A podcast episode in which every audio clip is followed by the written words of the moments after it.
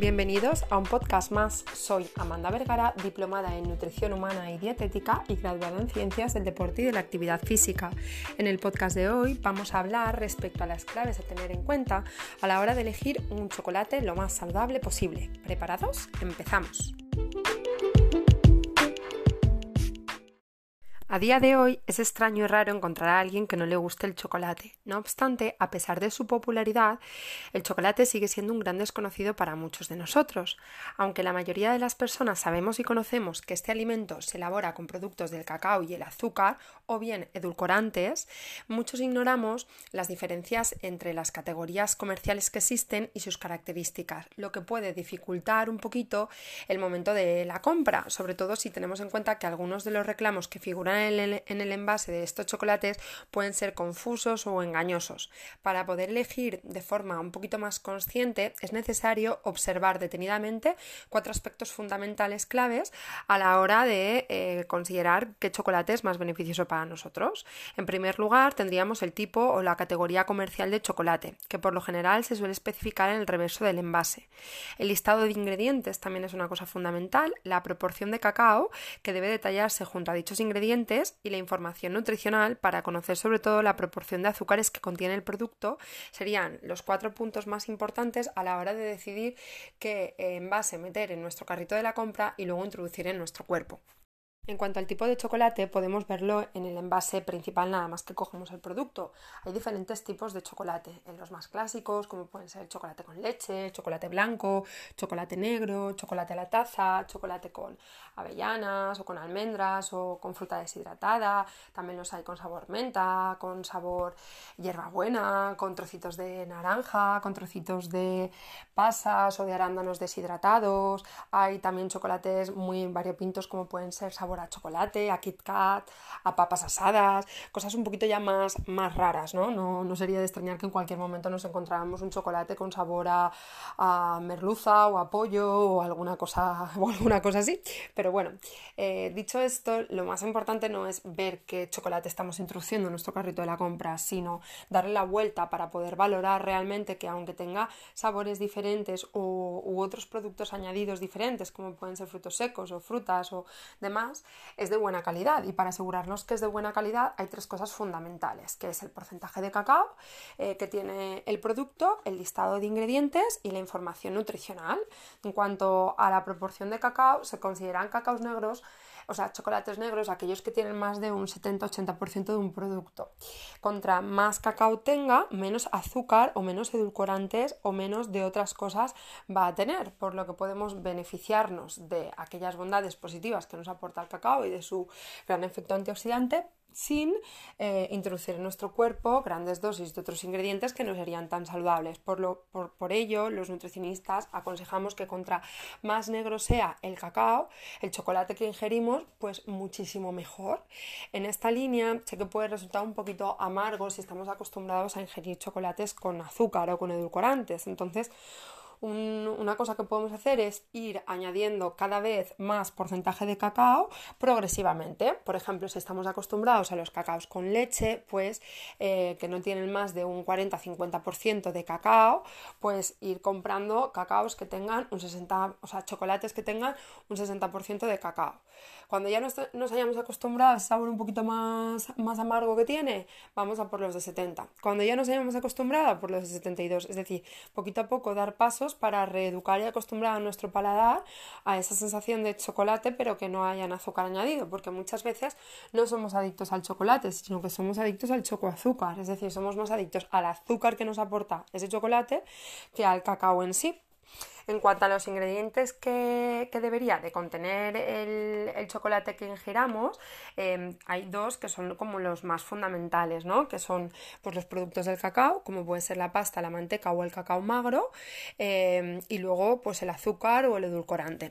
Pero además de esto pueden agregar otras sustancias que están permitidas por la, por la legislación eh, para, conseguir un efecto diferente en, en los chocolates, ¿no? Entonces pues pueden añadir leche o materia grasa láctea, como pueden ser algo de nata o algo de mantequilla, para suavizar el, sabor del producto así más, más amargo y también abaratar eh, su precio o pueden añadirle harinas o almidón de trigo, arroz o, maíz, que se puede emplear sobre todo en los chocolates a la taza, donde se utilizan para poder expresar un poquito más el producto, o algún emulgente que se usa para facilitar la mezcla de los ingredientes y conseguir pues un poquito que tenga una textura más, más agradable el chocolate o más untuosa y una apariencia un poquito más atractiva y brillante. ¿no? Los más comunes en cuanto a los emulgentes que suelen utilizar son la lecitina de soja o la de girasol. Aparte también se le puede añadir algún aroma eh, para que simule el sabor de un chocolate o de la materia grasa láctea. Normalmente el, más conocido es el aroma de vainilla y también se puede añadir eh, algunos chocolates eh, edulcorante en lugar, de, en lugar de azúcar. Uno de los más empleados es el malitol, debido a que no está aportando unos sabores extraños a, este producto, a este chocolate, y algunas de sus características son bien parecidas al azúcar, como por ejemplo el poder edulcorante, que es muy similar y aporta un poquito más de, cuerpo a este chocolate, contribuyendo a formar la estructura y la textura típica de, estos chocolates sin necesidad de añadirle azúcar, azúcar añadido, ¿no? Eh, también es importante considerar, aparte de los ingredientes que contiene y demás, un poquito la valoración nutricional del producto, ¿no? Es decir, pues que aunque sea un alimento que si es bien negro no, es, no está considerado como un alimento insano en un principio para nosotros, sí que debemos de tener en cuenta que el aporte kilocalórico es elevado eh, y por lo tanto si estamos en un proceso de pérdida de grasa corporal deberemos de controlar la cantidad que ingerimos porque es importante recordar que aquello que es más sano no significa que esté exento de, kilocalorías y esto es importante que, que lo tengamos en cuenta. ¿Vale? Y bueno, es interesante saber que la legislación obliga a mostrar en el etiquetado la proporción en la que se encuentra el, el cacao, ¿no? Así que conviene consultarla siempre, siempre, siempre para evitar sorpresas, sobre todo en, aquellos chocolates que se acompañan de adjetivos como negro puro, que no están regulados por ley y que pueden llevar a pensar de forma errónea que tienen cantidades elevadas de este ingrediente de cacao cuando no es así. La proporción de cacao, ya sea pasta de cacao, manteca o cacao magro, determinará las características del chocolate, el aspecto, el aroma, el sabor, la textura y si se halla en cantidades muy elevadas, el producto será oscuro, de sabor amargo, de textura untuosa y se acentuará el aroma característico del, cacao. También, obvio, influye en el sabor otros aspectos como por ejemplo la variedad y el origen del cacao, ¿no? De dónde viene. Y curiosamente, pese a ser uno de los factores que más indice, que más incide un poquito ¿no? en la calidad y el sabor, es difícil encontrar información, la verdad, de, de, dónde viene el cacao que estamos ingiriendo. ¿no? Eh, por lo general, para que lo sepamos, la proporción de cacao está inversamente relacionada con la cantidad de azúcares añadidos, es decir, cuanto menos cacao tiene el chocolate, mayor es su cantidad de azúcar. Es lo que ocurre, por ejemplo, en los chocolates con leche. Así, los chocolates con, con más cantidad de azúcar, como el chocolate con leche o el chocolate blanco, figuran como los más populares, desafortunadamente entre el público infantil, ¿no? entre, entre nuestros, nuestros niños y niñas, que es precisamente el grupo de población que debería consumir menos cantidad de, azúcar. Esto ayuda a entender por qué el chocolate es el alimento que más azúcar aporta en la dieta de los niños españoles de entre 9 y 12 años, según el último estudio de la NIBES, de la Fundación Española de, Nutrición, por lo que sería interesante acostumbrarnos desde bien pequeños a que nuestro gusto y paladar fuera más eh, saludable y no estuviéramos acostumbrados a necesitar tanto dulce en nuestras papilas gustativas y sí que acostumbrarnos más al sabor del cacao y no tanto al, al sabor, del, al sabor del azúcar.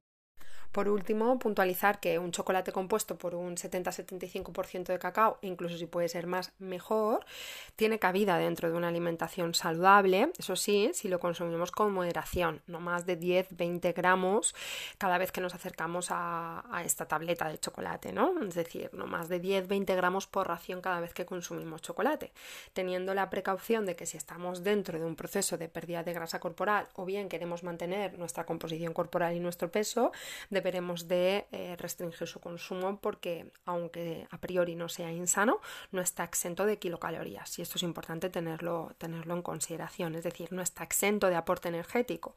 Lo sano es diferente a, que, no, a que no nos vaya a aportar kilocalorías. Espero que este podcast te haya, te haya aportado y, te, y sea decisivo para ti a la hora de consumir un mejor chocolate en tu alimentación.